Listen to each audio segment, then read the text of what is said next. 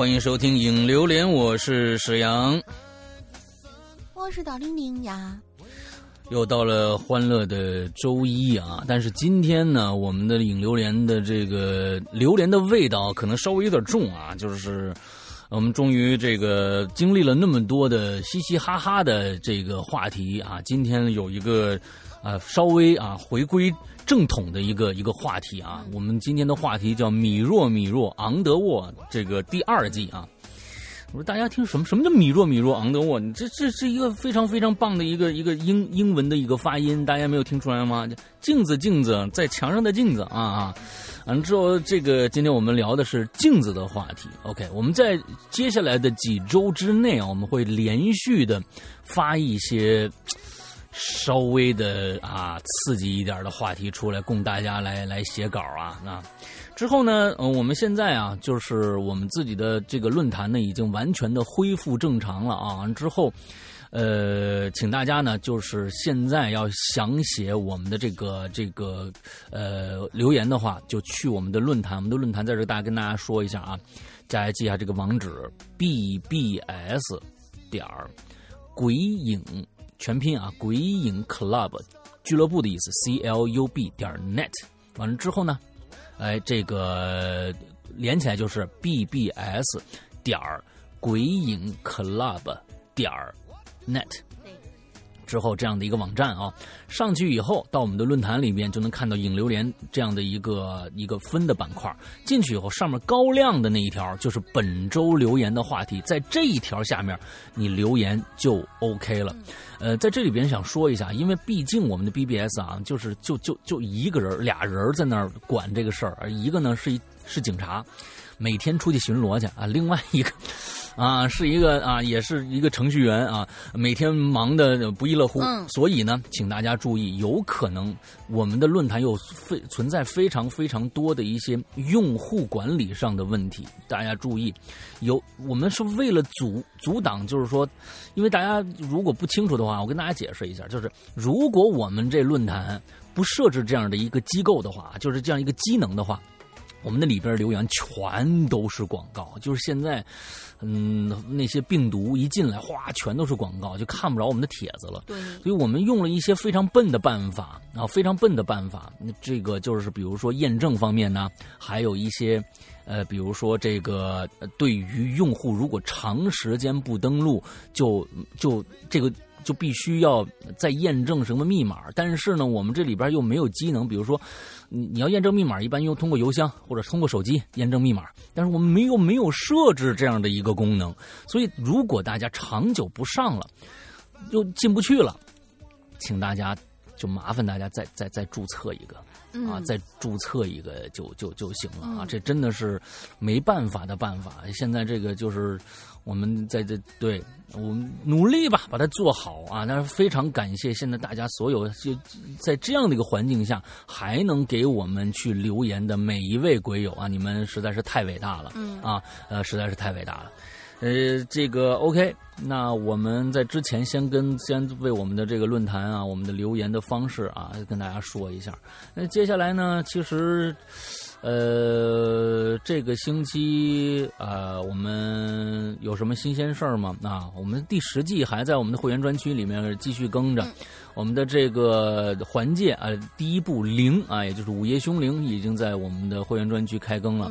之后，我的一个一个这个上一个在直播间的这个故事啊，叫这个。低智商犯罪啊，已经结束了。嗯，那么接下来的这个暖气的这个这个这个长篇故事呢，马上也在我们的会员专区开始剪辑播放。是的，呃，大玲玲的那边的这个秘藏啊，也在这个紧锣密鼓的播出当中。他自己的一个新故事呢，也在现在找方向、找选题，在等待着定稿。他的一个新长篇也在紧锣密鼓的这个那个什么。但是其实我想跟大家说，我们的第十季最近的反响真的是非常非。非常的棒啊！那希希望大家更多的人能够去加入我们的会员来听我们的第十季。嗯，OK，好，大概就是这个样子。我们来看看今天的米若米若昂德沃到底是一个什么状态？来，多大一面镜子？好的，那今天的第一个留言的同学，就是你这名字 名字挺可爱，叫没皮没脸。嗯嗯，山哥龙丽姐好呀，在下在疫区湖北给你们拜年了哇！第一位同学就是我们的疫区的同学。我觉得玻璃啊是一个很好的物品，你能够通过它的反光去看你自己，或者你不敢直接去看的那些东西。但是你有没有想过，在这片玻璃的里面呢，还有另外一个世界，就是不仅仅镜子啊，玻璃也算。里边的人透过反光在监视我们这个世界。我是一名高中生，晚自习老师呢都会讲课，有的时候如果老师布置的作业比较多的话，我会偷偷的在无聊的语文课上写作业，但是呢，又害怕老师会发现，所以啊，我都会透过。玻璃窗上那个窗户上的玻璃，来观察老师有没有走到我这边，或者观察一下周围的同学正在做什么呢？我是很喜欢通过玻璃的反光来看这个世界的，我也总想从反光里面看出一些别的端倪。由于我家住在离武汉不远的一所城市，所以疫情严重性仅次于武汉，所以我相信我们这里开学相对于来说应该会比较晚。大家应该都知道，前段时间全国所有的学校都开始陆陆续续在网上上课，我们学校呢也不例外。我爸妈平时管我比较严，所以手机、电脑的话我很少能用。所以我就想啊，那这一次网络教学的话，是不是就意味着家里的手机、电脑能被我随时随意支配啊？知道这个事情，我还是挺欣喜的。看来。能把前段时间漏下来、落下来的《哈喽怪谈》动漫、电影全都补回来了，这锅我们不背啊！就是你还是要好好上课的同学，这位同学啊，对对对，你们并不是要想想听我，你知道吧？你你你还是想去看动漫啊？对，就我们不背锅是啊。当然，展现我偷偷玩电脑的技术时间就到了。我爸妈平时呢就喜欢坐在客厅的沙发上看电视。而我家客厅有一扇玻璃推拉门，正好可以反射出沙发。所以，在我偷偷看电影的时候，我总要时不时的回过头看看这个，哎，客厅上那些倒影，来观察我爸妈是不是来看我有没有认真学习。我平时有个爱好啊，我平时有个癖好，总是喜欢在有雾的玻璃上写字。有的时候雾消散了，但你写的字的痕迹还是会留在上面的。所以下一次如果玻璃上有雾之类的话，提前写出来，提前写出来的字也会显现出来，就是二次显现出来。前几天我们这边下雪了，所以家里的玻璃上呢又起了一层雾。我爸妈依旧坐在客厅的沙发上，我那个时候啊正在偷偷的看《全游》呢，呃，《权力的游戏》啊，也就是。这时候我就听到有人从沙发上站起来。多大你就看《全游》啊？高中生嘛。你 没到看全游的年纪吧？全游还是挺乱的啊！爸妈，哎，哎妈，串行了。哦，正在看全游，这个时候我就听到有人呐从沙发上站起来，所以啊，我就下意识的往客厅门上看了一眼，雾蒙蒙的，啥都看不到。剧情太精彩了，太吸引人了，不知不觉已经到十二点，爸妈早已入睡了。我呢就蹑手蹑脚的走到客厅，准备去厨房喝杯水。喝完水，我就坐在沙发上回味刚刚的剧情，然后又不经意的往客厅门那儿瞟了一眼。这个时候，我就发现雾蒙蒙的玻璃上赫然写了一行字。那行字的内容是：“你为什么总往这边看呢？”我靠！我当时吓了一跳啊！我想，难道是上面上次写的写的什么字留下来了吗？但是前几天妈妈做卫生还擦了玻璃，不可能是上次留下来的呀。难道说是爸妈发现了，发现我总是从玻璃反光看他们，所以才写下来吓我？不应该呀！我爸妈神经那么大条，发现了应该会直接质问我才对。哎，我想也没多想，直接跑到房间，关起门，躲进被子里。而这个时候。夜里的客厅玻璃门上又多了一行字，哈，被发现了。OK 啦，这个事件其实是根据我的生活习惯编的。我也真的很喜欢用镜子的反光来观察别人的举动，可能写的比较俗套哈。嗯，自从疫情发生之后啊，我已经差不多二十天没有出门了。不过能在家里看十五军，哎，看见十五军的飞机。十什么十五十五军？十五军的飞机，十五军嘛，就飞机嘛，对，嗯。十五军的飞机载着物资和医护人员往这儿飞，所有人都在帮助我们湖北。嗯，希望中国湖北能早点好起来，加油。哎，那最最近的这个就是疫情的这个控制啊，已经见了非常大一个成效。是的，我们其实已经差不多快快连续一个星期，我们看到就是说有我已经。发现每天早上起来的那个，就是看到的头条已经不是第一条，就是今天新增多少多少几千啊几千例有多少，现在好像它已经慢慢的变成了已经过了低于千了。完之后，大家的关注度好像被一些其他的一些一些问题取代了，而很多人在家已经待习惯了，嗯。我觉得，嗯，对，就是待待待习惯了，完了之后就发现这种这种生活状态，就人其实这种适应适应新生活这种状态，嗯，非常非常的强啊，非常的强，那就生存能力非常的强，所以就可能待习惯了以后，就对于这种哎状态就有了一种嗯不用去想那么多的一个一一个一个一个想法了啊，完了之后，嗯，我觉得。嗯，等到大家这一天，大家其实有很多人在在群里面已经开始问问题了。哎，我们要解除警报以后，可以随意上街以后，你做的第一件事情想干嘛去呀？啊，对，有很多人就开始问这个。你吃，你想最想吃的是个什么东西呀？哎，已经对美好生活开始抱以这个热烈的期盼了啊。嗯。OK，那咱们刚才他说的这事儿啊，我觉得有一个有一个最近最近的发生的一个事儿，这个这个英子就是他的儿子呢，也是在上学的啊。对。之后呢，这个每天上网课，说网课上的呀比平时还要忙，家长。啊，还有妈妈给我发了好几个那个关于这个网课的上面的那个抖音上面一些视频，就是摆了一桌子手机。你这什么时候交啊？你那个是什么时候交啊？哎，我这个怎么怎么弄啊？啊，你你不你不要搞这，我这个这个还没有提交上去。对，就是，其实这件事情最后我发现了，就是把学习原来是一个线性过程，变成了一个非线性的一个过程。嗯，给家长啊，原来家长起码。就是说，过去孩子去上学了啊，这一节课、两节课、三节课、四节课，哎，按线性来排。到回家以后，集中把这些作业，有一些在学校已经解决了，完了在这儿也这个回家做作业，也不需要在网络提交。那么现在变成了家长，变成了一个。就是变成一个非线性的一个东西，他所有的作业本身学生是在那学习的话，是按照时间段，你不可能一呃同时学语文和数学嘛，对吧？他他还是线性的，但是对于家长来说，好像变成了一个非线性的，就是所有的东西好像都堆到他的那个上面去了，就是我要提交什么东西，我要配合什么东西，哎，他变成一个非线性的，我操，就是这个这个挺抓狂的。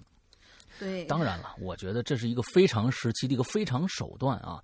我觉得如果长久以来要以这样的一个一个方式去授课的话，那我觉得可能哎就会慢慢的会就科学化一些了。那当然了，我们不希望这件事情这这再维持一天哈，就是说赶紧让孩子们赶紧出去玩玩吧。这这在家闷着也是也是有问题啊，也是有问题。OK。同时，反正我也挺那个什么。镜子，猫姐跟我说完这个事儿以后，我也其实也挺同情那个，挺同情孩子们。就是说，家长们总觉得平常能够保证你们的哎吃饱穿暖、上下学别别出什么危险，然后呃按时接送啊什么之类的。但是，真的是家长在面对一段时间很短一段时间所有的这些东西，通过他然后去处理这些事情的时候，已经。已经很抓狂，但是孩子们每天都要面对这些东西，然后老师要面对那么多孩子的这些东西，其实真的大家都挺不容易的。所以这次疫情真的希望能够赶紧过去，嗯，回大家都回到正轨，都都都非常非常不容易啊，至少都回到正轨。嗯，对，尤其我们的这个学生啊，学生也是真的是每天要学那么多那么多的东西啊，趁着。年轻的时候，现在你你我这年纪四十多岁了，完之后想学个东西可难了。再回想那个时候，哎呀，还是年轻好啊，还能有这个精力啊，有那个记忆力去学很多的东西。然后我是认为，家长对家长做的做的工作就是配合好老师，教育好孩子，给孩子做好后勤工作。嗯。而现在，如果真的没有办法的话，那么真的是孩子现在的全部的责任就是。好好学习啊，那就是其实好像也没有什么其他的该该去贡献的了。所以就是说，对，反正加油吧啊！对这个学子们都加油，都加油啊！嗯，都加油吧！嗯，加一个渤海郎君啊！两位主播好，我是渤海郎君，我又来写作文了。这次的故事呢，写作可谓是多灾多难。第一稿写完，我的朋友看了一眼，说：“嗯，不错，不过感觉你这是小黄文啊！”哎啊，小黄文还有。我的第一个念头是，也许诗阳哥还挺喜欢读我，我很尴尬。这种看你写的有多黄啊，看你写的有多黄。当然被人误解还是我自己的写的问题啊。最终稿呢已经不是之前的样子了，还请多批评啊。归书归正文，故事开始。我想知道到底你写的，你最开始的第一稿是一个什么样的一个状态啊？是你本来。不想写小黄文，结果你写出来的东西被别人误认为是小黄文呢？还是你就想写这么一个东西？啊，这是有很大的区别的。哎，但是我对第一种比较感兴趣，就是说你本来不想写小黄文，但是里面的词藻是一个语误或者是一个歧义，造成了你写成了一个小黄文，那我觉得还是挺有趣的啊。嗯，那现在就看看这个故事到底什么东西啊？嗯。天色将暗，某高级餐厅的一个停车场，啊，林寻啊，这么一个人叫啊林寻，拉着飞雪啊，有另另外一个人林寻和飞雪啊，拉着飞雪仓皇的寻找自己的车。他们后边呢，没有丧尸，而是如同丧尸一样涌来的记者。这些记者也如同丧尸渴望血肉一样，渴望他们心中的。真相，哎，这个林寻呐，被世人呐称一个一个名号，叫做“厄运摄影师”。那林寻有这么一个绰号，叫“厄运摄影师”啊，就跟某某些演员叫“票房毒药”是一样的啊。嗯，之所以得此殊荣，是因为他的摄影作品是人意外死亡的全过程。哎，当这些非正常死亡和突发事件的照片被公诸于世，啊，因为题材过于敏感，无论是在新闻性还是艺术性上，都是媒体追捧的焦点。有富豪甚至不惜千金买下他的作品。当然，这些充满争议的作品也引来了很多社会上的质疑了。每次都能带着相机碰巧出现在死亡现场吗？哎，这也是刚才我读的时候的一个疑问啊，有这么巧的事儿吗？相信这一定不是什么巧合吧。介于林寻一向高调行事，颇有向社会舆论叫板的意思，警方和记者也干脆公开了调查，公开调查了。不过几次取证都没有能找到能为。林寻定罪的证据。不过，长期和媒体，不过长期和媒体，还有警方之间这些矛盾啊，还是使人群停止了新作。使人群是是林群吧？是林寻吧？这里面打错字了吧？嗯，还是使林寻？应该是还是那个人，他写打成人群了啊？还是使林寻？停止了新作品的发布和创作，这东西怎么创作呀？这东西你你你拍别人这个意外死亡，你这叫创创作吗？这只能说抓拍啊。嗯，一方面躲避警察和记者的纠缠，而且现在艺术创作他更热爱这个叫飞雪的女人。这个飞雪呀，是个颇有名，写成颇有名气啊，颇有名气的歌舞剧演员。他的才华与艺术成就让飞雪在充满灯红酒绿的交际圈显得更激更更极更加与众不更加与众不同。对，这个真的是错字儿有点多。请请您您说啊，更加与众不同。两个人呢，第一次见面是在林寻的摄影展上。嗯，当时林寻对飞雪说：“啊，感谢你来看我的作品啊，希望你能找到灵感。”也期待看到你的更好的作品啊！短暂的交流之后，林寻呢便以有事儿为由离开了。飞雪对眼前这个男人充满了好奇呀，他就说：“你说看到我更好的作品，你是觉得我不够好吗？你是想……嗯，不，这个这个我没明白这句话到底谁跟谁说的，还是自言自语啊？这个不知道。嗯，你说看到我更好的作品，你是觉得我不够好吗？你是想欲擒故纵，还是一个傻子？应该是林林雪对这个飞雪对林寻说的一句话啊。嗯，林寻不是傻子，他和飞雪说的每一句话、每一个行为都是精心安排，当然也包括这次约会。站在舆论推到。站在舆论推啊，Oh my God，哼，你你是来惩罚我的吗？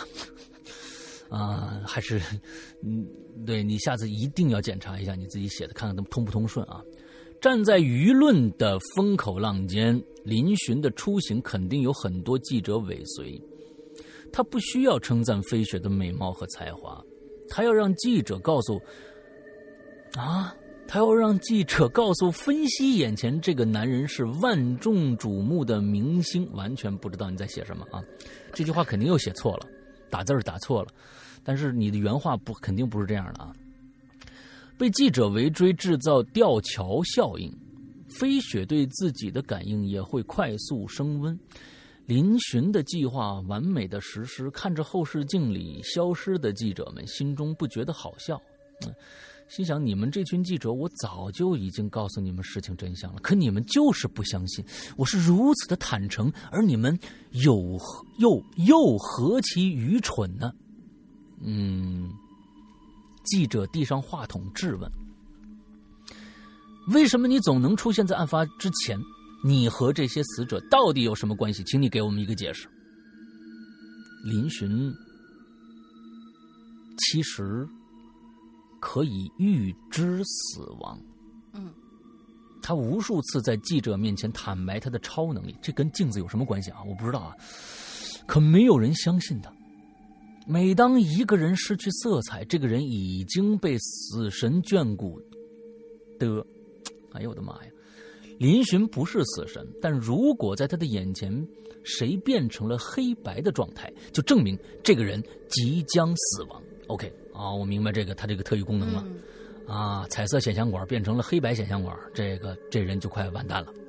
林勋从小就拥有这种能力，这让林勋曾经一度痛苦不已，而现在呢，他却依靠这种能力功成名就。林勋第一次意识到自己的能力可以成为摄影的素材，是在一天夜里，湖边的一个车站。只有林寻一个人在等着末班车的到来。不远处的灯光是末班车即将进站的信号。忙活了一天的拍摄，林寻终于还是赶上了回家的车。当开车门打开的时候，林寻眼前的一幕让他不寒而栗，因为他看见车门内的司机和里边的乘客是黑白的，而且是那种马上就要死掉的黑。司机看着呆滞的林群问：“哟，您怎么了？上不上来啊？我这末班车啊，你不上来就没车了啊！”林寻心中苦笑啊，呵呵，没错，末班车，往地狱开的车吧。林寻也曾经想过自己的能力是否能用来帮助别人，可最后证明，他无论怎么努力。变成黑白的人最后都会死，啊！死神来了。嗯，林寻短暂的犹豫后呢，还是带着忐忑上了末班车，而终点站，也许就是地狱了。林寻找了一个临近司机的位置坐下，用相机想记录下车上每一个人生前的样子。这是他唯一能坐车上，这是他唯一能坐，嗯，能，对，嗯。能坐车上的人的，嗯，天哪！透过车窗外的后视镜，林寻看到了他兴奋的脸。看到了谁兴奋的脸？透过车窗的后视镜，哦，看到自己兴奋的脸。OK，这终于有镜子了啊！透过车窗后的这个车窗外的后视镜啊，他对自己说：“这是多么伟大的作品呢！”我，林寻突然觉得有。哪儿不对劲？等等等等，这镜子里的我可是有色的呀！一场连环车祸在湖边发生，起因是一辆失控的卡车与公交车相撞，随后有三辆车连环追尾。公交车上的司机和乘客只有林寻一人幸免，而事故发生后。神志依然清醒的林寻在现场拍摄了事故发生和乘客死亡的全过程。这也挺牛逼的。嗯，林寻马上上了几家的媒体，赚到了自己的第一桶金。他在记者招待会上说：“夜色、湖光、生命的急速消亡，这难道不美吗？”这些照片很快占据了各大媒体的版面，林寻从此也找到了创作的方向，无数轰动世界的作品相继发表。没错，林寻成功了，他得到了他想要的一切，包括副驾驶上的这个美丽女人。副驾驶啊，就是又说回这个飞雪了啊。对，汽车行驶到飞雪家楼下，看来记者没有追过来。飞雪对林寻说：“现在没有记者了，赶快和我上楼吧。你们家一定有记者堵着呢。”林寻识相的回应了飞雪的好意，来到飞雪的闺房，房间不大，是一个卧室，是一个一居室。一股女人香让林寻非常的放松。飞雪对林寻说：“你等我一下啊。”说完，走到自己的梳妆台前补妆。女为悦己者容嘛，这意味着一定、一定一会儿一定有精心送礼的事，精心送礼的事情发生吧。林寻满怀期待，飞雪突然对着镜子嘀咕说：“镜子，镜子，请你告诉我，谁是世界上最美的女人呢？”林寻凑过凑到飞雪的身边说：“你呀。”我的美人儿，林寻抬头看着镜中的自己和飞雪，没有紧缩，他也嘀咕着：“镜子，镜子，你也告诉我，要我命，要我命的，是不是这个女人呢？”飞雪似乎把这句话当成情话而喜欢，林寻呢，则看着镜中的自己，一点点儿。变成黑白的。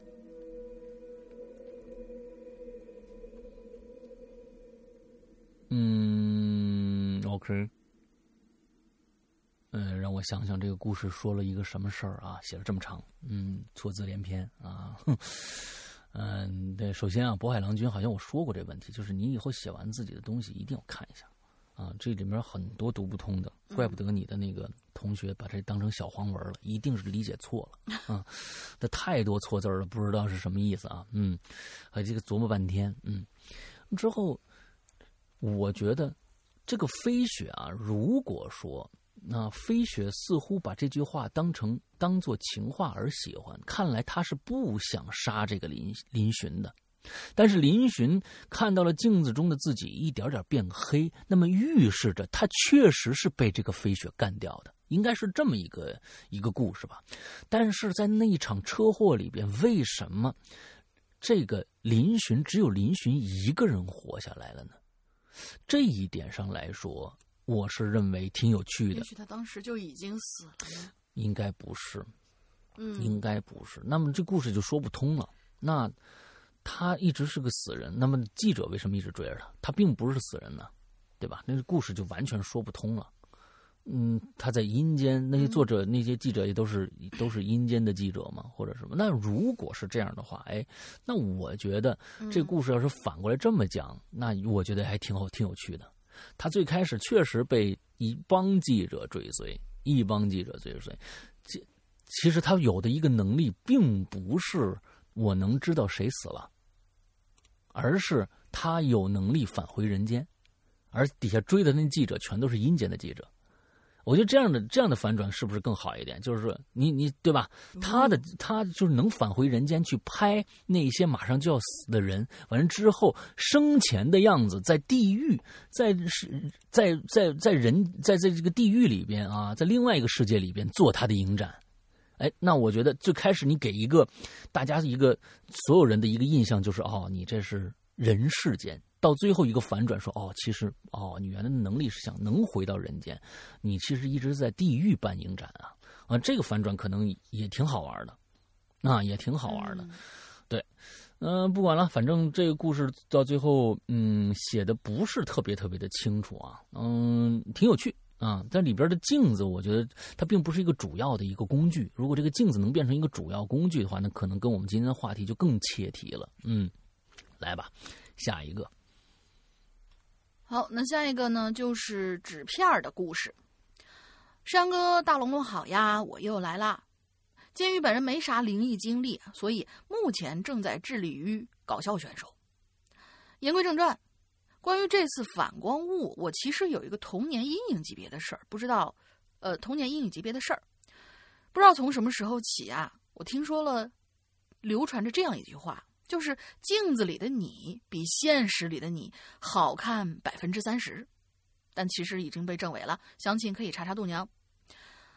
自从听说了这句话，我在照镜子的时候，我就总在想：那我我自己本身应该长什么样呢？我们的家里呢，总共有两面镜子，一面在主卧的卫生间，一面在靠近次卧的卫生间。有一次，我跟妈妈闲聊，然后就达成了共识。说次卧的卫生间镜子啊，照出来的人呢要相对好看一点，但说不清是哪儿啊。总之整体就看起来顺眼一点。我就在想，是因为灯光的角度吗？还是镜子的薄厚或者宽窄？不得而知。后来在深夜台灯的映照下，我看到了窗玻璃上的自己。这次的自己与真实的自己又有哪些不太一样？家里的装饰画。手机前的前置摄像头，呃，还有爸爸的单反，反正每次看到的我自己都有一些细小的差别，所以我一直在想，目前为止我心中的自己啊，都是通过各种各样形式、各种介质返回到我视觉中的样子。那么，真实的我应该是个啥样呢？朋友们印象当中的描述啊。看起来也是模棱两可的，总带着一些个人主观的加工。比如说，A 喜欢大眼睛，他说：“哟，你这长了个眯眯眼啊。”B 呢喜欢细长眼，他说：“哟，你这丹凤眼好好看。”反正就是这样林林总总的。即便有一天我真的可以分裂成两个人，可以真的面对面看到自己，恐怕我这高度近视的眼镜片也终究会扭曲一部分事实吧。嗯，想想，我还真是不太认识自己了。所以这就是围绕在我脑子里很久的一个问题，算是一个脑洞吧，无足轻重。但是就是时不时会跳出来，让我不自觉的摸摸自个儿的脸。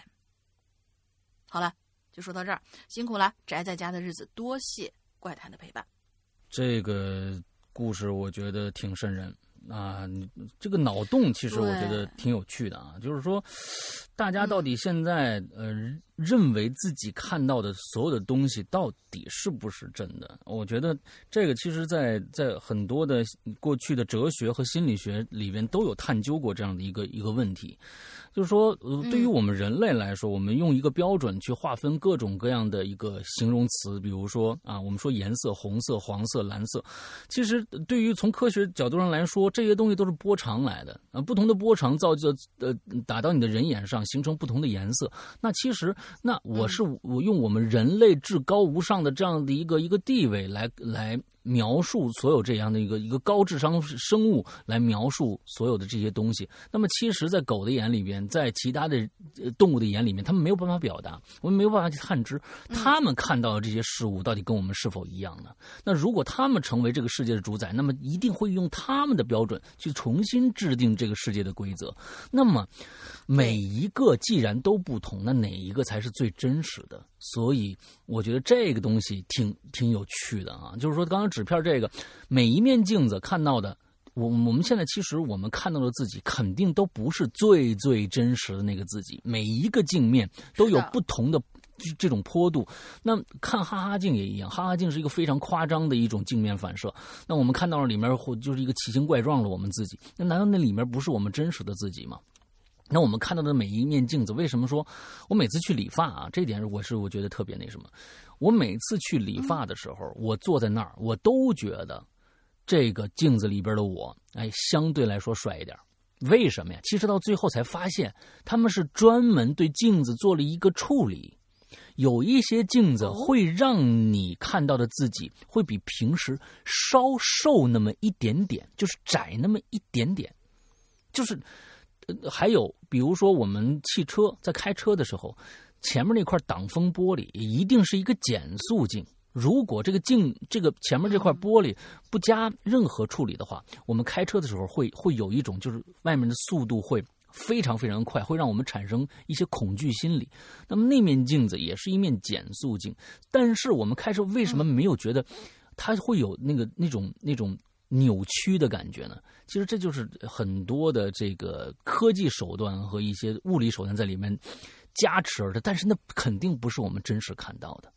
那现在纸片的这个论点就告诉我们：难难道我们现在从来没有见过最真实的我们自己吗？没错，真的，即使是从对方的眼里看到你，每一个人。由于眼球构造的不一样，也会看到一些不同的一些东西。那么最真实的自己，我们真实的长相，估计没有一个人可以看到。我觉得是这样子。就连我们每天看到的手，这个手在其他人眼里面也有可能不一样。那么真实到底是什么？那这是一个非常富有哲理的一个问题，一个一个一个话题啊。对，细思，对，还还是有点琢磨到了，嗯。对对对，就像我昨天，昨天临睡之前，然后我就是在那儿看一个小视频，是一个道士，嗯，在说到底这个人看到的东西是不是，就是所见就是真实发生的事情。他举了个特别特别简单的一个例子，大家都知道一个例子，一杯水。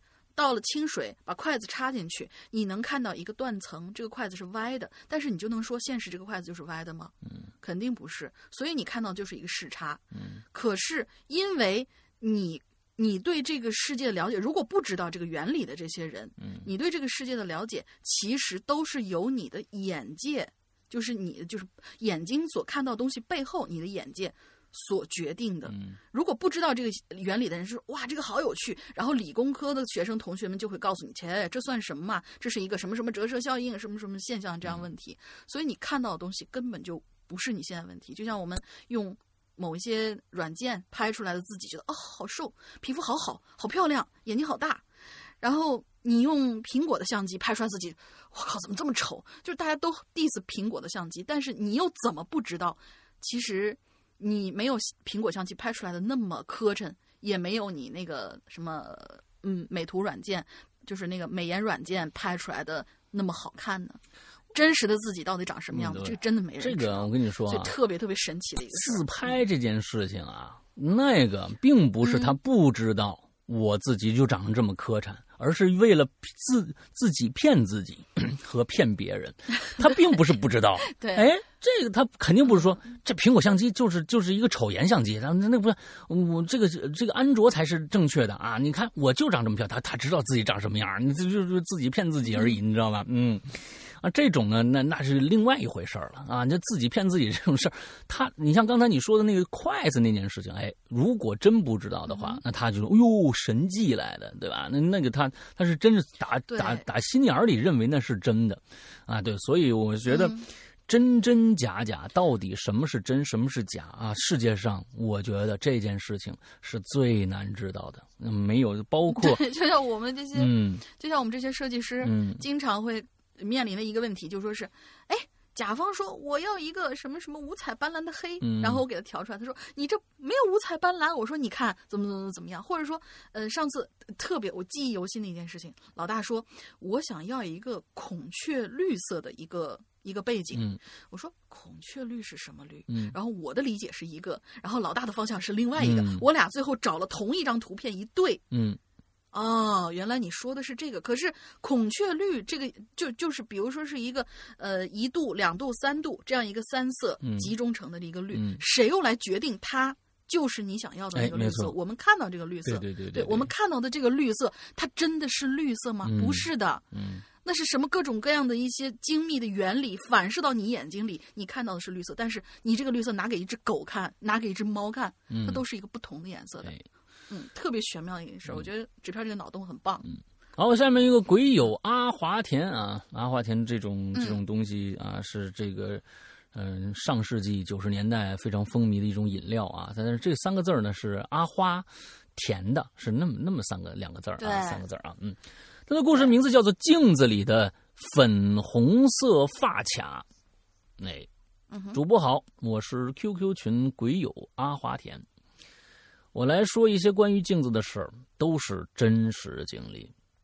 我从刚记事儿的时候，就会对镜子有一种莫名其妙的恐惧心理。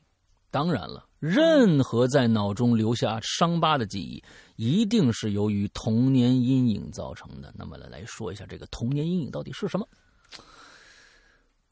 我从小。便是一个对文字很感兴趣的人，只要有字，无论上面写着写些什么，我都乐于去读。曾经记得刚认字的时候，我捧了一本菜谱看了两天，嗯，这是我家的。嗯，我记得我捡过一张报纸啊，是捡啊，捡来的那个捡啊，里边刊印了很多篇小故事，报纸的名字叫做《中国故事报》。那就因为这张报纸让我对故事类的文字充满了兴趣，于是呢，我就在每次放学的时候主动去图书馆、书报厅，甚至呢街边的书摊在那儿啊完成我对文学作品的最初邂逅。那扯远了，啊，直到我从书堆里找到了一本叫做《民间鬼故事》的刊物。哎，上面写了一个关于镜子的故事，这篇故事成了我的童年阴影。我要表扬一下鬼友阿华田啊，呃，我们很多的鬼友啊，在写故事的时候，在给我们留言的时候，往往忽略了一个问题。我相信是忽略啊，不是有意而为之的。他在其他地方看到了一个非常好的一个故事。转载到了我们的我们的留言里边，请大家注意，一定在你转载的时候要标明我从哪儿转的，作者。你要如果还记得作者的话，作者是谁？那么如果你这篇已经找不到原稿了，我曾经记得，就像鬼友阿华田一样，那我当时记得那本做故事叫做《民间鬼故事》，里边有这么样一篇故事，我来转述到我们的。这个留言里边，这样也是可取的，请大家注意，这是对原作的起码的最重要的一个尊重。同时，你既记不得出处了，也记不得作者了，那你也请你写明，我这是一个转载，不是我的原创。那，呃，因为我们是没有办法去判断这个故事的，就是说。到底是不是抄的这个东西，我们没有办法去验证，因为阅读量有限，我不可能看到这个哦，这是抄哪儿的，我当场就能说出来。但是呢，也有这篇故事，恰好是被某一些啊，这个这这个看博览群书的这些鬼友看到了，这是一个其他地方的一个稿子。那么也请大家记住，就是说。嗯，这不是我们倡导的，就是说，呃，我们官方倡导的一个行为啊，并不是说我们知道出处不指出来啊，我们要知道出处肯定会指出来的。也请大家所有留留言的同学，呃，注意这一点。最好你要是写，你要是是从别的地方拿过来就写，哎，我这是啊借鉴的，或者怎么着，这样对谁都好啊。嗯，好，咱们看看这个民间，呃，我我插一句。呃，我我插一句，还有一个就是做法，就是我我知道我们同学们其实这样子的一个做法，其实是一个很好的一个习惯。嗯，就有有一些同学，我不知道老大有没有看过，就是那个日本有一个细思极恐的，它也不是细思极恐，它就是真的是恐怖的一个动画系列，叫《暗之居》。对，然后《暗之居》这个里面就有很多短短的，但是很好看的小故事。然后之前就有鬼友找到我们说，他这个故事怎么怎么谁谁谁那期留言的故事好像是从《暗之居》改编的，就是说我们欢迎这样的改编。其实这样改编的这个习惯，可能你能挖掘到这个故事里面更加深层次或者更精彩的一些东西，把它转化成文字，这种情况也请你注明出处。嗯，对，这嗯。就是说，有一些可能原著党，因为我们这平常看电影什么，就是看什么什么之类的东西啊，这个地方你看又抄袭了，怎么怎么怎么样？我们不愿意用抄袭这个字，我们喜欢用再创作。但是在在创作的话，也请你标注出你的这个来源，就包括改写，也包括就是转载。对，哎，OK，差这么一句。其实这个，如果大家嗯关注我们的公众号里面的这个漫改的话啊，那漫鬼影漫音的话，就知道了。我们有一些我们通过漫画改编成的我们自己的故事，有的时候已经只用了其中的一个小的一个点，但是我们依然会告诉大家，这个我们呃根据哪个漫画改编的。我们那个故事已经跟那个漫原作那个漫画完全就半毛钱关系都没有，只用了一个这这个人今天回家上楼梯这么一个一个一个梗，那我们也会注明对方，我们是根据这个我们上楼梯的这样的一个事儿，我们联想到我们新的一个故事，所以大家。嗯嗯，一定要注意这一点啊！好，我们回到我们这个扯得更远了啊！我们扯得更远了。哎，民间鬼故事上面写了一个关于镜子的故事，这篇故事成了我的童年阴影。讲了个什么事儿呢？从前有这么个书生啊，去上京赶考去，由于迷路，他四处找寻可以栖身的地方，终于他穿过一片树林，看见了一户人家。蜡烛的光呢，从窗户中透出来，隐约看着有人呢在窗子里边梳头，影子打在窗户上。书生靠近这个窗子，他想看看里边住的什么人。他呢，哎，把这指头啊弄湿了，哎，戳破这个窗户纸，透过那窟窿，他看清里边啊。是个女的，正坐在床上，面对着窗，正在对着镜子给自己梳头。女人侧着脑袋，头发又黑又长，看不见脸儿，动作很慢，手里的梳子呢，从头发呀，头发间顺流而下。书生看着迷了。正准备转过身敲门去，你你大大半夜敲什么什么什么人门？可怕的一幕发生了，这个女人放下梳子，双手伸向下巴，然后轻轻一拖，她的脑袋就从枪子上拔下来了。然后呢，那女人把人头放在膝盖上，又用梳子慢慢梳。故事就是这样，相信很多人看过这个情节。正是这篇故事，这个故事让我对女孩子照镜子梳头这件事产生了根深蒂固的恐惧，因为我也是个女生，而且经常梳头。我读的大学是一所和艺术相关的这么一个学校，我和其他女孩呢住在寝室的三楼。那俗话说，三个女人一台戏。而我们的寝室里住了六个，于是戏剧性故事呢就经常发生。好吧，为了讲述清楚啊，我把其他的女孩呢，五个女孩分别称呼为 A、B、C、D、E，啊，不要误会啊，这个字母指的不是身材哈，而是名字。天，这叫小黄文，我告诉你 啊，这叫小黄文啊，嗯嗯，有一天。女生 A 准备就就最平那个不是，女生 A 准备要上厕所，就喊大呃 B 和 C 一起去，而 B 和 C 这个时候正在上铺呢，和各自的男朋友打电话，都摆手，表示不方便。A 呀就叫我陪他去，我们俩端着水盆准备顺道洗一下头，谁知道啊？哎，我这个时候上我上铺那 D 就说了：“哎，你们俩等一下，我刚刚从手机上看一段子啊，你听完你们再去吧。”这 D 就说了：“有个女生半夜想上厕所，没有人陪，就自己去了。可等了很久，寝室里的灯都熄了，睡在下铺的女孩啊，嗯，平时啊就和这个女生关系最好。”于是呢，她呀就叫着这个女孩一起去。他在厕所里挨门挨户找了一遍，这这去厕所还叫挨门挨户是吧？找了一遍，连女生的影子都没发现，只发现最好的厕所隔间的角落呀，放了一个拖把，拖把上面啊有一个粉红色的发卡，他就有点害怕了，于是匆匆跑回寝室，躺在自己的床铺上。脑子就开始胡思乱想了。他想，他想啊，女生脑袋上，女生脑袋上也经常别着一枚粉红色发卡。嗯，没明白。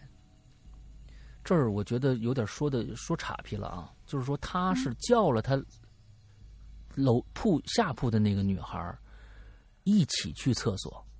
哎，什么意思？最好，于是他就去厕所找她。嗯。怎么去厕所找他呢？这儿写的不清楚啊。这个哈华田有个女生半夜想上厕所，没人陪，就独自去了。可等了很久，寝室里的灯都熄了。睡在下铺的女孩，那个平时跟这个女生关系最好，于是他就去厕所找她。哦哦，那我就自己去了吗？没没没，我懂，我我我我就自己去了啊！等了很，这是两个人了，这是两个人了，终于明白了，这是有两个女孩，一个女生想要半夜上厕所没人陪，自己去了。接着厕所的，因为他这都都都用女生和女孩代替，所以他没用 A B 啊，A 自己去了厕所。B 女孩平时呢跟这个 A 女孩关系最好，发现她这么长时间没回来，就去厕所找她。她这个 B 女孩去了厕所，挨门挨户找了一遍，可是 A 女孩连影子都没发现，只发现厕所的隔间的角落放了一个拖把，拖把上面别着一枚粉红色发卡。大家想啊。这 B 女孩有点害怕呀，于是匆匆跑回寝室，躺在床铺上，脑子就开始胡思乱想。她想啊，A 女孩的脑袋也经常别了一枚红色发卡呀。就在这个时候，寝室门开了，A 女孩回来了。她在黑漆漆的房间里。呃，摸在啊，就摸摸着，就找到自己的床铺，正准备爬上去，那下铺的女孩就开口问了：“哎，你怎么才回来呀？我找你去了。”黑暗中，女生说：“我去洗头了，不信你摸摸。”说着，把脑袋就伸到下铺女孩的面前。女孩伸手一摸，吓了一哆嗦。你们猜，这女孩摸到什么了？正准备去厕所的 A 和我，互相看了看，接着呢，我转过头瞪了一眼讲故事的 D，没回答，就拉着 A 去卫生间了。那厕所里，A 就问我：“哎。”你说那女孩摸着什么了呀？我说，你猜啊。等我们从厕所回来，头发刚刚洗过，用吹风机吹了一下，A 呢就从自己的柜子里头拿出一面镜子对我说：“用我这个镜子吧。”他把镜子放在靠窗的桌子上，我们俩分别坐在对面开始梳头，梳着梳着。我抬头看了一眼，哎发现他也在对着镜子梳头。我一愣，突然想到，我的面前是镜子的正面，他怎么用镜子的背面梳头啊？看出我的疑惑了，哎，就说：“啊，我这是个双面镜，两个面的啊。”但是，一般大家好多一般这双面镜，一边是放大效果，一边是正常效果。我记得啊，嗯。第二天，A 去上自习了，晚自习，只有我和其他几个女生在寝室里。这个时候，D 呀，走到我面前，小声说：“哎，我告诉你件事儿啊，昨天晚上你和 A 在梳头的时候，我就睡在他上铺。我从上面往下看，看见他在你对面梳头。我点点头说：啊，对呀。D 就继续说：他他告诉你，他那那个是双面镜。啊，是啊。”他骗你呢，他那面镜子只有一个正面对着你。听到这儿，我走过去打开 A 的柜门，发现了那面镜子，拿出来一看，傻眼了，果然只有一面是镜子。弟就继继续说：“他他他不是为了吓唬你，他是为了吓唬我。”我们互相对视了一眼，明白了。于是我们准备联手准备吓唬 A，寝室里的 E 也同意了。所以恶作剧就开始了。是这样的，我呢举着手机坐在东南角靠窗的上铺，这里可以看到全寝室的一切。镜头里四个女生坐成一排。长头发披下来遮住脸，她们的脸朝着门的方向开始梳头，后面挂着一面大镜子。他们四个人的后边挂着一面大镜子啊。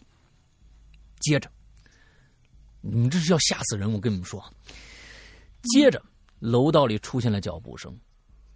A 慢慢打开门，又回身关上，然后抬起头，表情一下子就变了。尖叫一声，慌忙打开门跑出去了。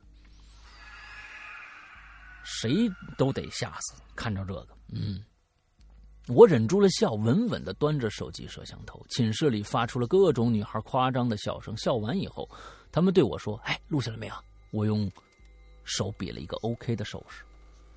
我呢，准备先欣赏一遍，果然没有任何的问题。我准备把这段视频呢发到学校的论坛上去。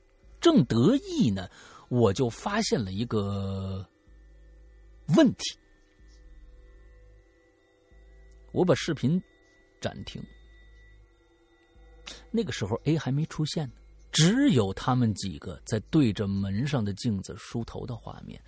我把镜子拉，我把镜头拉近，拉到那面镜子上，从镜子里看，从镜子里看见了几张那几张恐怖如贞子的脸，没错。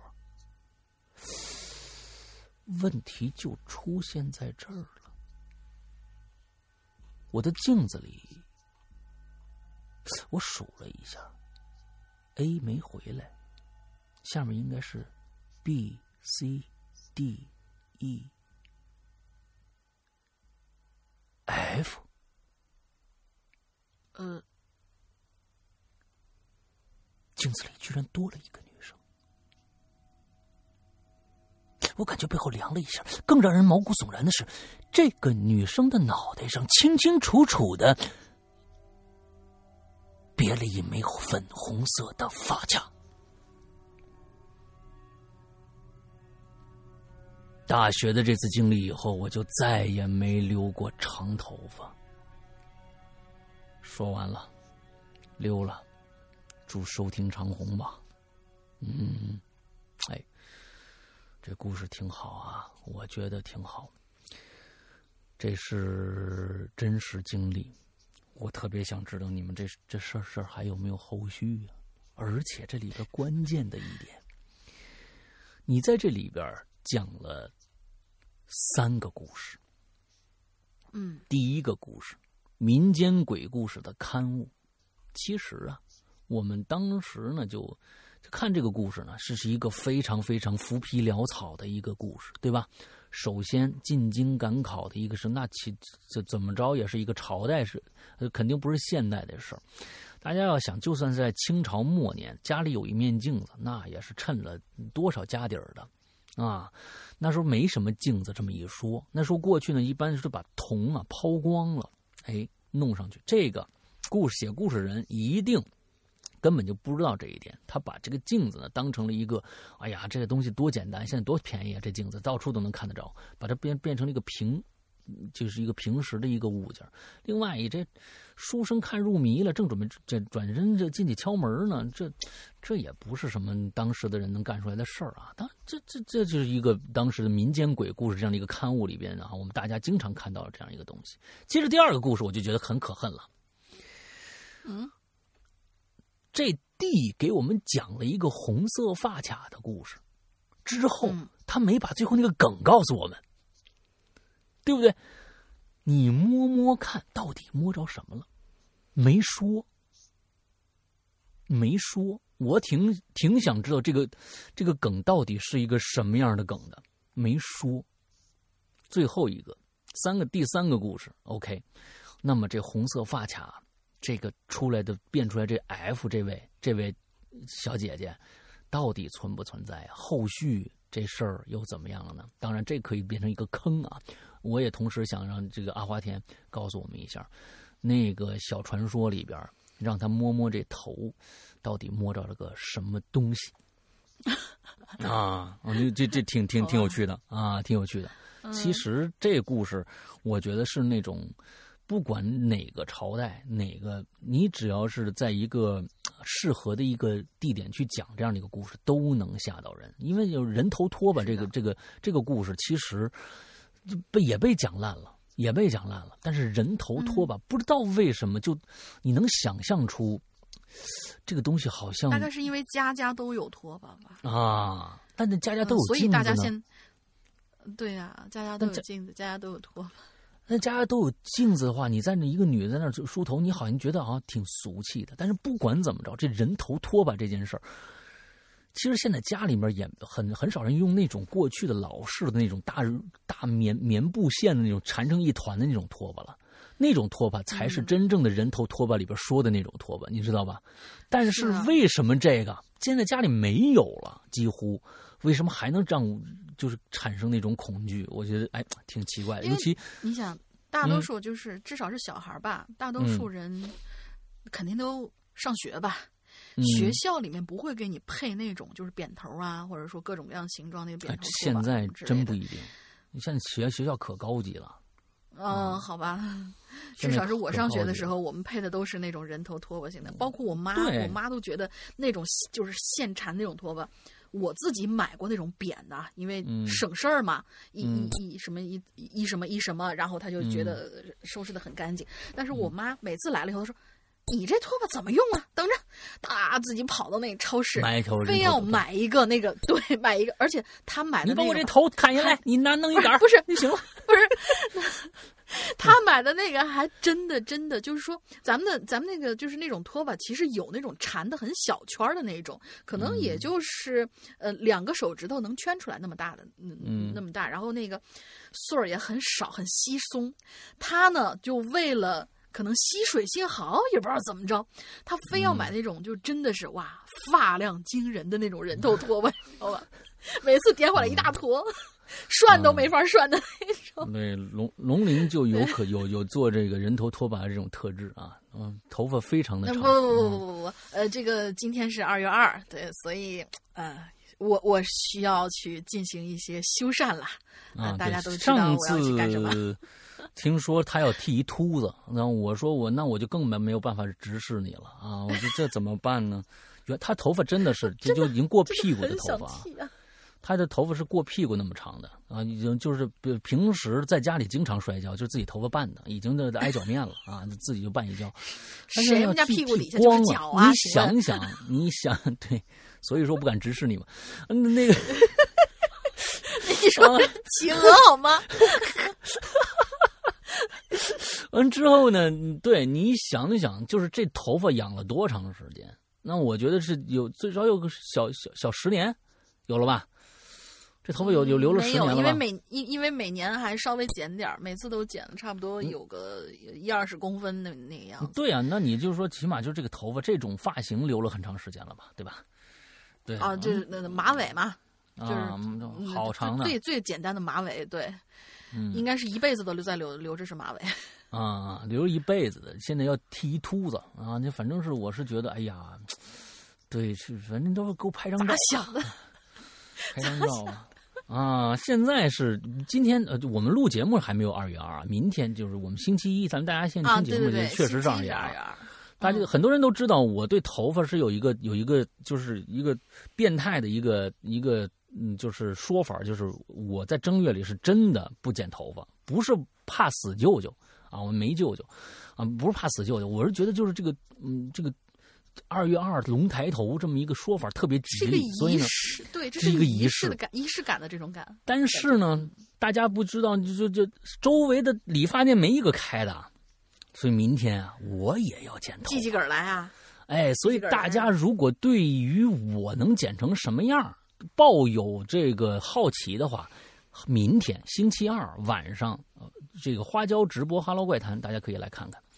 我呢，明天要自己修干脆明天，你你明天那个干脆直播间。啊不不不不不，就最近什么什么，就是就最近真的大大家太无聊了嘛？有什么直播自个儿睡？我真的看到有那种直播睡觉的啊，就是他的 摄像头就架在这儿，然后可能开一个小夜灯，然后他就睡了。有直播宠物睡觉的，所以就。所以你反正大家就看着我，就就就是我现在这最近在家呢，也是解各种各种解锁技能啊！我现在蒸馒头蒸的是真的非常非常的好。啊，我看见了，看见了，真的比我妈蒸的好。完了之后，昨天那个就是最近我小时候喜欢撒尿和泥儿，反正所以我对这个和面这个事儿啊，这就是从没从来没第一次和面。完，我觉得你这馒头能吃。但当然了，不是用我自己的来和的啊，还是用的矿泉水来和的。但是是这这这和面这个过程是非常非常享受的一个过程啊！没想到一次成功，现在做了两次了，就解锁各种技能。其实剪头发这件事儿，以前我也剪过，在五年前那个时候。嗯，我曾经有一段时间就是毛寸，为了省事儿，为了省事儿，毛寸就是拿那个屉子，它有那个卡尺，就是零点二毫米的、零点二厘米的那种毛寸，哗哗两下就就就弄完了。明天一样，但是这个明天要是剪剪出形的话呀，那得让我那是我老婆剪那个那个解锁技能，我自己弄弄不了，让她呢来给我弄弄形。她反正跟我商量好了，说哎。我不保证能看啊！我说没问题，你就剪吧。实在不行，我就还毛寸了。那那多多那个什么呀，多省事儿，哗哗哗就全剃了。对，所以大家期待一下，嗯，是什么个什么样一个德行？大家也知道老。老大的那个头发比较硬啊，每次就是感觉就就跟打了那个就是打了什么什么各种各样几斤什么胶一样，然后大家刷过碗吧？你们那钢丝儿啊，跟我这头发一样。对对，我每天洗碗直接扣在头头上，哗哗一转，直接拿去就洗完了，特别干净。但其实老大是也一样。但其实老大好像一，我觉得老大应该不抹什么东西，他是真的头发就是这么硬，就是支棱着。对，所以就。我我旁边每天去理发的那个那叫永琪那理发店，每次我理完发，那小伙子问：“哎，打点什么东西？”我说：“你觉得我用打？倒倒确实不用。啊，不用不用不用。”他是想让你办卡是吧？对 对，办了，你必须办卡呀！你不不办太贵了啊。好，下一个来，下一个安可拉同学，好久没见的安可拉同学，嗯，他也是，呃。就之前想要参加我们的征文大赛来着，但是因为平常太忙了，他自己开的小店儿特别特别忙，所以一直没有来得及。我还是第一，说实话，我是第一次看到安克拉的稿子。对哦，先给大家介绍一下安克拉，就是说我们我前一段时间正好去厦门，我跟有幸跟安克拉见过一面。这孩子呀，是从小在在这个呃意大利长大。意大利。啊，他是这是意大利长大的，所以他那两种语言，嗯，中国话和这个意大利，但是中国话没有意大利文说的好，所以呢，他在这儿他居然可以用中文写稿子，这是非常牛逼的啊！啊，另外他的这个稿子里面写的就是他在意大利时候的一个事儿，来吧。而且其实我还我还准备上一次我是干嘛来着？是想要。就是找找，因为他是呃福建那边的嘛。我说是，哎，你们那边的就是那种闽南的那种那那种呃，就是粤语系或者说闽南语系，哎，怎么说？他说我不会说。然后我脑子第一反应我说，你说怎么会不会说呢？他说我我我我的童年母语是意大利语啊。我说哦，对对对对对对。然后现在仔细听听看，他说的也不是就是那种，呃，广东广式的那种，对，广式的那种，当然不是广式，它是福建话呀。哦，对，他是就是福建的，对，他也说的不是那种就是那种语系的那些，嗯，那种语系的那些中文，他说的其实就是意大利人学了中文的那种口音。嗯，就特别神奇的一个事情。也不是，他其实跟他爸妈，他的中文其实跟他爸妈随他爸妈，他爸妈说的就不是标准普通话，但是是福建的普通话，就是福建的人说的那种普通话。对对，然后再带一点点意大利的那种感觉，就是他用卷舌啊什么之类的那种感觉。嗯，哦，扯远了啊，我们继续，我们念念他的稿子。他说，异国 A 城郊区的一栋老旧的公寓。三幺四号房，一个女人正裹着被子蜷缩在角落里，双眼血红，死死的盯着正对面，也就是房子东南角的位置。那里有一面一人多高的老旧穿衣镜，那面镜子投映的不是女人的身影，而是投射出另外一片光景。镜子里的世界，首先映入眼帘的是一个黝黑且又很长的走廊。走廊的尽头是一面对外的窗户。此时，豆大的雨丁正毫不留情的洗刷、拍打着玻璃窗，而忽然，轰隆一声巨响，一道十分恐怖的闪电划破天际，照亮了整个走廊。就在这个时候。走廊尽头的拐角处，突然走出来一个凶神恶煞的男人，带着一身酒气，摇摇晃晃，拖着一把鲜红的斧子，像是能看到女人一样，气势汹汹的就朝着镜子的方向走去。本是蜷缩在角落的女人，突然像发了疯一样，猛地抄起离自己最近的器物，砸向镜子，砰的一声，飞起的一片镜片划过女人的脸，带出一片血肉。但是女人根本，光着脚丫直接踩在碎玻璃上，跑到镜子跟前，举起老旧的穿衣镜，狠狠的一下一下砸在地上。过了许久，三幺四房没有了任何声响。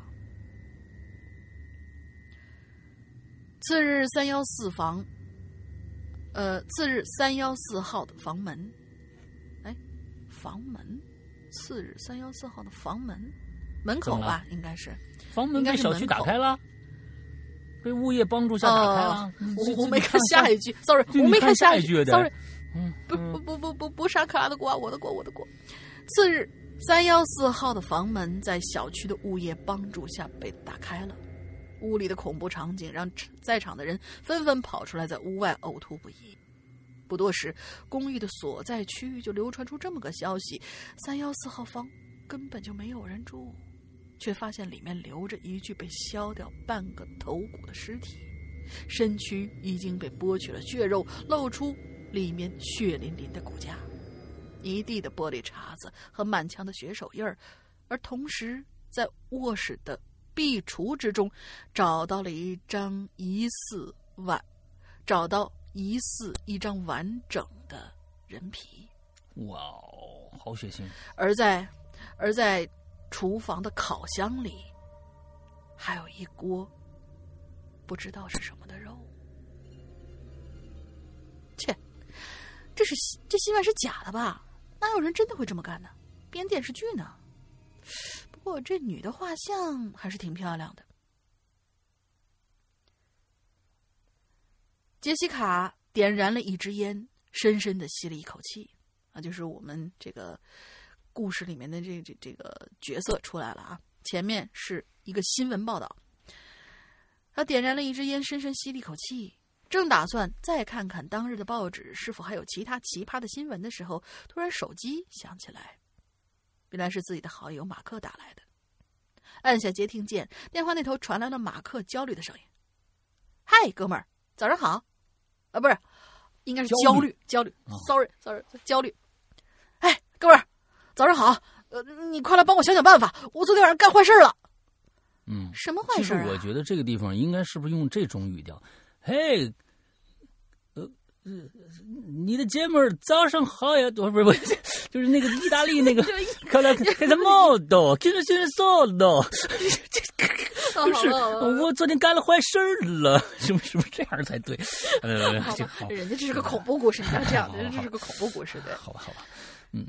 他说啊，什么坏事啊？亲生儿子找上门，不知道是哪个前女友的。哦，天哪，比这事还要严重呢！你听我说，我昨天晚上把我们家老头买的那幅那幅画那幅美人壁画给劈了，啊，就是挂在二楼走廊尽头的那幅。我昨天晚上出去喝点小酒，哎呀，真该死，半路车抛锚了。我淋着雨跑回家，一上楼我就看见那个那个壁画那女的给动了，吓得我赶紧跑下楼，到车库里拿了把斧子，又去厨房灌了点人头马。然后我就一股脑冲上楼，把那幅画给劈了。今天早上酒醒以后，我特别后悔，那可是我们家老头最喜欢的一张壁画啊！你快来帮我看看哪儿能买到一模一样的画啊！老头明天就回来了。啊，那你有那张画的照片吗？我有点忘记长啥样了。啊，有有有，我发你手机上了，你点开看看啊。哎，我们家老头还真好啊！哎，我看，嗯，哎。我们家老头还说真不错啊！昨天下午出门之前还给我留了这么好的东西。呃，这这啥呀？猪脑？嗯，看起来很好吃的样子。哇，哎，这肉好啊，全是腱子肉，哼看我煎了你！哎，哥们儿，不跟你说了啊，我肚子饿了，我去弄点吃的。壁画的事我就拜托你了。没等杰西卡接话，马克就匆匆的挂断了电话。杰西卡拿起手机，点开，找到马克发来的照片，端详了一会儿，突然就展开了报纸，对比刚刚看到的新闻，一股凉意就从脚底下渗了出来。嗯，啊，明白他是什么意思了吧？就结合刚才那个对新闻，呃，对新闻报道。嗯，这是一个杜撰的故事还是真实发生的呀？呃，可能是杜撰的。对，也就是意大利国的什么叫什么都市怪谈啊？异国的都市怪谈。好吧，我们今天最后一个超长稿啊，嗯，超长稿。我们这个最近东方龙一直活跃在影影榴莲的这个战线上啊。对，东方龙啊。石阳哥、龙灵妹，二位主播好，各位鬼友大家好，我是东方龙。这期话题是镜子，正好接着之前的故事写。如果有的鬼友接不上或者没听过，可以听听前几期的榴莲回顾一下。我在这儿呢就不做太多的赘述了，望谅解。今天的故事的标题是多了一个人。楼上的灯此时全都开着，很明亮。旋转楼梯那边小气窗对应的是二楼棋牌室的走廊，走廊很长，一直延伸到整个二楼的尽头。尽头呢是四号包厢，是与走廊相通的，只不过挂着一个半身的白色门帘子隔开。帘子后边有一个实木的棕色的大衣柜，这个大衣柜啊，我是不经常用的，只是为了方便留给顾客呢存衣服用。而此时，我和蜀臣在二楼墙面上小气窗后边的那面镜子里看见的那个人，正站在门帘子的后边。确切的说。我们只看见那个人的下半身，腰部以上被门帘子遮着呢，他就站在那儿一动不动。镜子里边反射出来的影景象，他穿着一条黑色的裤子和一双黑色的皮鞋。我和蜀臣盯着镜子看了两秒钟，当然了，我的心里除了一点害怕以外，过多的还是感到好奇。因为我懒得多走几步，所以呢，刚才上来的时候，四号包厢我确实没进去过查看，只是看，只是看了看其他三个包厢。所以现在感到好奇的是，或许还真是有个打牌的顾客没走吗？想到这儿，我转头望向身后四号包厢的尽头，那双腿还在帘子下边呢，好像那个人一直站在帘子后边一动不动的看着我们俩人。我就向前走了几步，但是我感觉蜀晨没跟上来，我就没在意，我径直往尽头走，一边撩开门帘一边喊：“哎，我们这店打烊。”我话还没说完，眼前的一切让我惊呆在原地了。按理说，遇到这种情况，无非就是撩开帘子的时候看到了一个恐怖的人，或者发生了一些恐怖的事儿。而现在恰恰相反，包间里除了一张电动麻将桌、四把椅子、一个放水壶的小茶几、一个大衣柜之外，什么都没有。让我惊呆在原地的原因是，刚才看见的那个只有下半身的人，黑裤子、黑皮鞋，这个人完全不见了。这时，蜀尘跑过来了：“哎，东方，是不是咱俩在镜子里看花眼了？那个镜子上的污垢，是不是给咱们俩造成一个错觉？”哎呀，蜀尘啊，就算镜子上是错觉。那刚才我是真真切切看着一双人腿站在这儿啊！你看，这还有脚印呢。说着，我不由自主的指了指地上，我自己的这个下意识动作也把我自己吓了一跳，而地上的脚印也着实让蜀臣叫了一声：“我靠！还真他妈有人！”啊！东方，喂，这人是不是藏藏在衣柜里了？你看，这脚印就消失在衣柜前啊！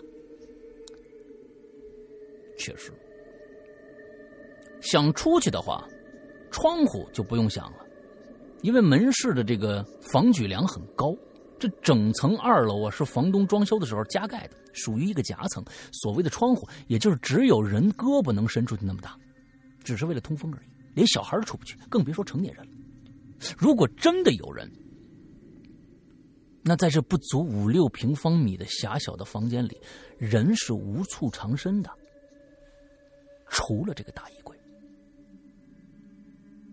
地上的脚印虽然延伸到大衣柜前了，却不是那种脏兮兮的印子，而是水印子，就好像一双脚从大雨天里走到这个包间开门进了大衣柜一样。可外面没下雨啊，而且仔细一看，大衣柜的门缝里也在一滴一滴的滴着水。啊，这有点瘆人了啊。嗯，此时我俩离这衣柜仅有一臂之遥，只要伸手就能打开，但我还是颤颤巍巍问了一句：“哎，里边有人吗？”鸦雀无声蜀尘接着喊：“别别藏了啊！都看着你在里边了，赶紧出来吧！都他妈几点了，不想回家睡觉啊？”依旧没有动静。衣柜是两扇对开着的门，在我的好，在我们两个人好奇之下，一人握住一门把手，直接用力把这门就给拽开了。哼！看见衣柜里的情形之后，蜀尘倒是没什么，只是骂了一句：“我靠，他妈衣柜里也镶块镜子，吓不吓人啊？”可是我却被吓得连连后退，搅拌蒜就跌在地上了。不经意间也把走廊与包间之间的这个门帘子给拽下来了。蜀尘看我这么狼狈，说：“哎，东方你怎么了？”就这么一破玩意儿，能把你吓成这样啊？说着就要伸手到衣柜里面去拿。蜀尘别动！我大喊一声，我的突如其来的叫喊声把蜀尘吓了一激灵，立刻把手给缩回来了，皱着眉看着我。我也从衣柜里边那面镜子看着自己了，表情居然那么的夸张。我平复了一下心情，说。里边挂着这东西，你最好别动。这不是什么好东西。守春后退了两步，而东方，我倒觉得这东西不像现代的吧，有有点像民国的。不管他哪个朝代的，但他肯定不是什么善善茬。淑珍又往柜子里看了看，夸张了吧？这不就一破？淑珍话还没说完呢，人就定在那儿。这个时候，我也感到异样了。这个异样就出现在大衣柜的镜子里，因为刚才我已经把门帘子扯下来了，所以现在大衣柜对应的就是旋转楼梯房间那个小气窗。在衣柜镜子里还能看见蒙在小气窗上的那块红布，但是那块红布正在凸起。是从旋转楼梯房间往我们这条走廊凸起，这种幅度越来越大。我俩立马回头看向小气窗，那红布凸起的中间先是一个点，然后周围也出现了凸起状，轮廓是越来越清晰。我靠！不，那是张脸啊！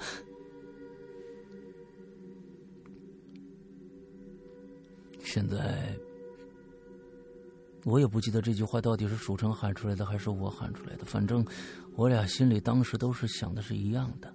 隔着红布，我都能感觉到那张恐怖至极的，而我。都能感觉到那张脸恐怖之极，而且更恐怖的是，从小气窗的窗边上，居然慢慢的伸出了两只惨白惨白的手，上面一只手，下面一只手，就好像这个人要从小气窗里爬出来一样，但是明显宽度不够，他正在用力往外挤。蜀臣身体下意识往后退，砰的一声撞到了身后一扇衣柜的门，衣柜呢？被撞的关了一半，突然扭扭曲曲的那个东西先是愣在那儿了，然后非常缓慢的扭动，不知道是被什么，不知道是被刚才的声响吓到了，还是自己被卡住了。我自己轻轻站起来，突然听到一阵清脆的脚步声在走廊里来来回回的响，就是之前我和蜀臣在楼上楼下听到的那阵，犹如一个小孩玩耍、蹦蹦跳跳的跑步的声音，可是。只闻其声，不见其人。蜀臣紧紧的靠着衣柜啊！我操，东方，这这他妈是真是假呀？一波未平，一波未平，一波未平，一波又起啊！我推到另外一扇衣柜门前，说着：“我操，今晚可真他妈热闹了！”哎，在我惊慌失措的时候。突然心里想到了刚才的一个细节，就是在对面小气窗的里的那个东西正在往外拱的时候，是蜀臣不小心碰了一下衣柜门，把衣柜门关上了。那个东西在停止像蛆一样的扭动，那是不是说明把另外一扇衣柜关上，那个东西就会停了呢？又或者他他会立马拱出来呢？来不及多想了，现在没办法了，只能死马当活马医了。于是我转过身，正要关衣柜门的时候，正正好好衣柜里挂着那个东西，面对着我，离我很近很近。那个东西就是那顶挥之不去的恶心的黑色礼帽。这东西他妈又出来了，曾多次出现在我面前，现在那帽子还一滴一滴往下滴着水，像是被雨水浸透过一样。雨水浸透，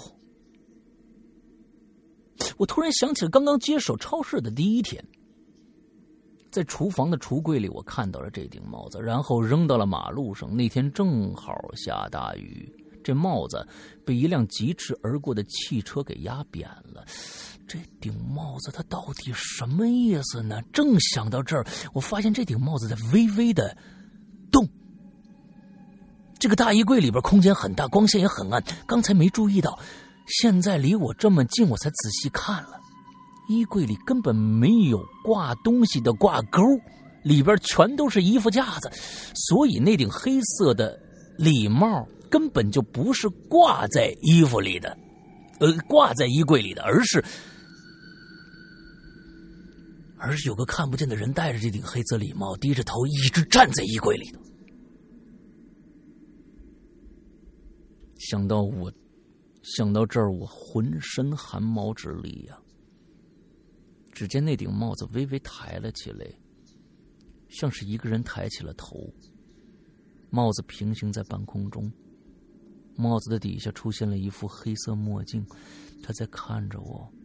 而我看不到他的眼睛，只是从镜片上看到了我自己惊悚可怖的眼神。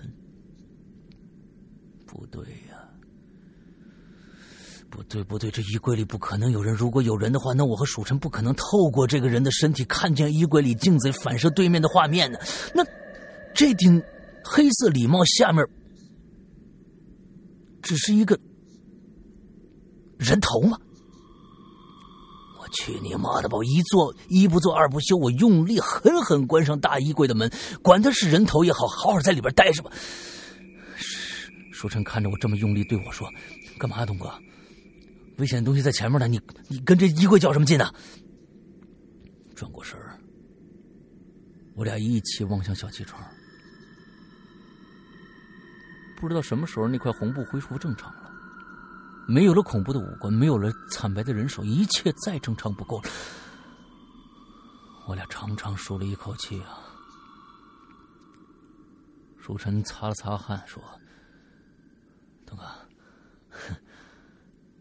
去吧，刚才幻觉吧。”我用力咽了一口吐水，吐水什么？什么叫吐水？我用力咽了一口口水。啊希望是吧？可突然之间，从小气扣、从小气窗的窗沿上，红布的下方，顺着红布，又伸出了一只手。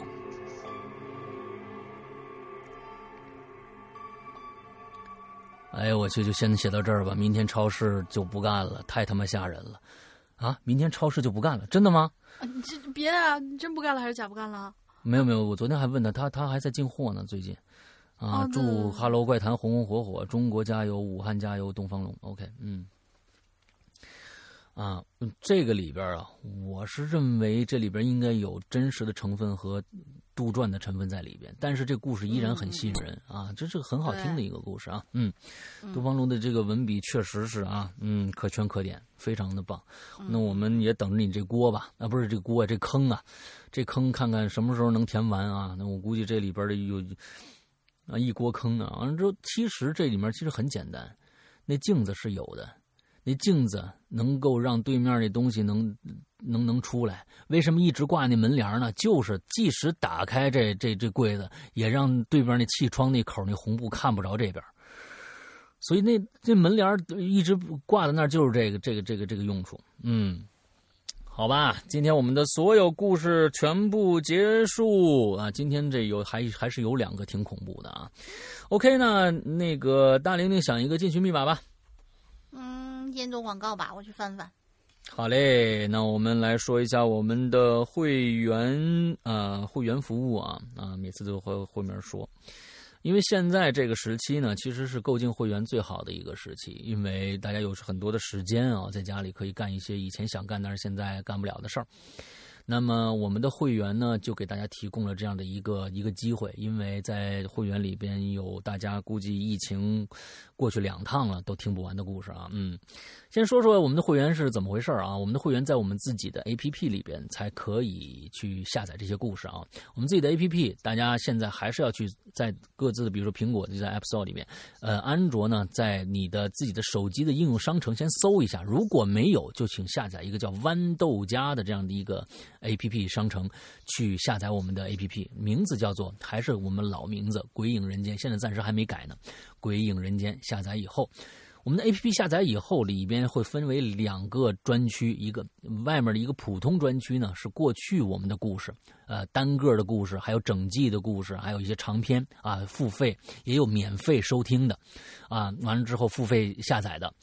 另外，这是一个普通专区，还有一个专区就是我们的会员专区了。请注意，会员专区和普通专区之间的节目没有任何的重叠，没有任何的重叠。也就是说，会员专区是。单独向会员开放的，在这里边有百分之八十的内容只有会员能听，这些内容也不会出现在普通专区或者我们的免费平台之上，这些内容全都是供会员来享受的。啊，百分之八十，请大家一定注意这一点，不是买了个会员，外面所有的节目都能听了。这是我们跟其他的会员制最大的不同。还有一个最大的不同就是，其他的会员制在你会员到期了以后，你的故事就不能听了，你的故事就不能听，你需要再继续付付费才能听这些 VIP 的内容。而我们不一样，我们会在会员结束以后，我们会员结束以后，你即使不付费了，嗯。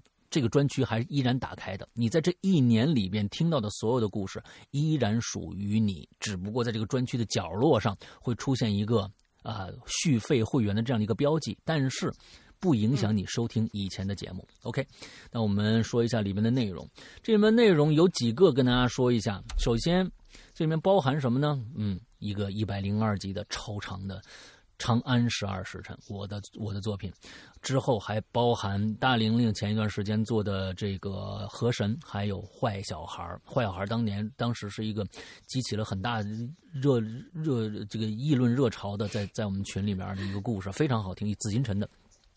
完了，接着还有我们现在还没拿出去单独售卖的百分之二十，这个先不说啊。还有我们的这个，在这个直播现场所有故事的录音剪辑，我们的录音剪辑只在。会员专区里面放出，剩下的地方都没有，包括我们的直播现场也会定期删除，所以这在这里面就有一个大非非常丰富的一个故事库了，包括十四分之一全本包括高智商犯罪的三四两部，包括呃紫禁城的呃其他的，比如说长夜难明，还有这个刚刚他更新完的一个故事叫低智商犯罪，我们也在我们的呃会员专区上个星期也全部已经呃更新完。完毕了，啊，还有包括呃这个《屌丝道士》一到六季，完了包括这个什么失控啊，各种各样的长篇全部在这里边。这些故事真的够你听一年的时间了，嗯，就够你听一年的时间了。还有我和大玲玲两人的专区，每个星期都会向大家介介绍一些好听、好玩、好看的一些东西啊，这是我们两个人专区。剩下的。就是剩下的还说百分之八十，那剩下百分之二十呢？OK，百分之二十的节目就相当于我们先在会员专区更新的那些节目，之后会拿出到普通专区来售卖的节目，比如说包括现在的《鬼影人间》第十季正在更新的，还有包括我的一个长篇叫做。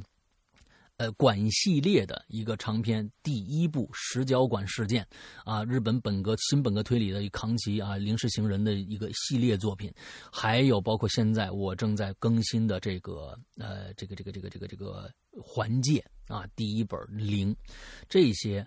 过一段时间，你比如说，你像其实石角馆已经很更新完很长时间了，我现在还没有拿出去单独售卖。而请大家记住，一旦这个故事单独拿出去售卖了，在会员专区里，在之后购买的听众就看不到这个故事了。所以我说了，会员专区和单独售卖的外面的这些是完全没有交集，请大家注意。所以现在石角馆还没有拿出去啊。那现在购进这个会员专会员的，就还能听到这个故事。其实大家就明白了，你其实购入了会员，从你购入的那个时时间段以后，不管以后拿不拿出去这个故事，你都享有这个故事，不需要再单独购买了。其实购购买会员是一个非常非常好的省钱的一些办法，明白吧？OK，这就是我们的会员制。那么怎么去购买？很简单，安卓用户如果你有支付宝，直接付费购买里面的虚拟虚拟币，再去兑换就 OK 了。苹果用户和苹果用户，我们推荐用下面这种方法去购买，因为苹果要拿走百分之三十。啊，安卓用户如果没有支付宝，也可以用这种方式。另外，苹果和安卓都自己购买了用户呃那个会员，想去。加我们的会员的 VIP 微信群的话，也用这种方法。什么方法？加一个微信号“鬼影会员全拼”这样的一个微信号“鬼影会员全拼”，我们的英子就会为你热情服务。但请注意，在你想加我们这个呃这个官微君的时候呢，请一定注注明你想干什么。嗯，我要加会员。或者我是会员，我想成为 VIP 用户，这个这个这个群里边的一员，都可以。我们因为这个号我们只为会员服务，不接受其他的闲聊，所以这个号很纯粹。那么，请加这个号的时候，一定是这个两个目的去加就 OK 了，并在备注里面一定写清楚。就可以了。OK，这就是大概我们的一个会员的一个介绍。那么，在这个疫情的这段这段时间里面，这是一个非常好的一个陪伴的啊一个消遣的一种形式吧。OK，那呃几乎介绍完了。那大玲玲说一个进群密码吧。嗯，进群密码就是今天那个给我们挖了坑，然后在同一个留言里面写讲了三个。恐怖故事的那位同学，他的文章当中呢有一个标志性的一个小物件吧，是一个发卡。嗯，请问这个发卡是什么颜色的？啊，OK，好，那我们今天的节目到这儿就结束了，祝大家这一周快乐开心，拜拜，拜拜。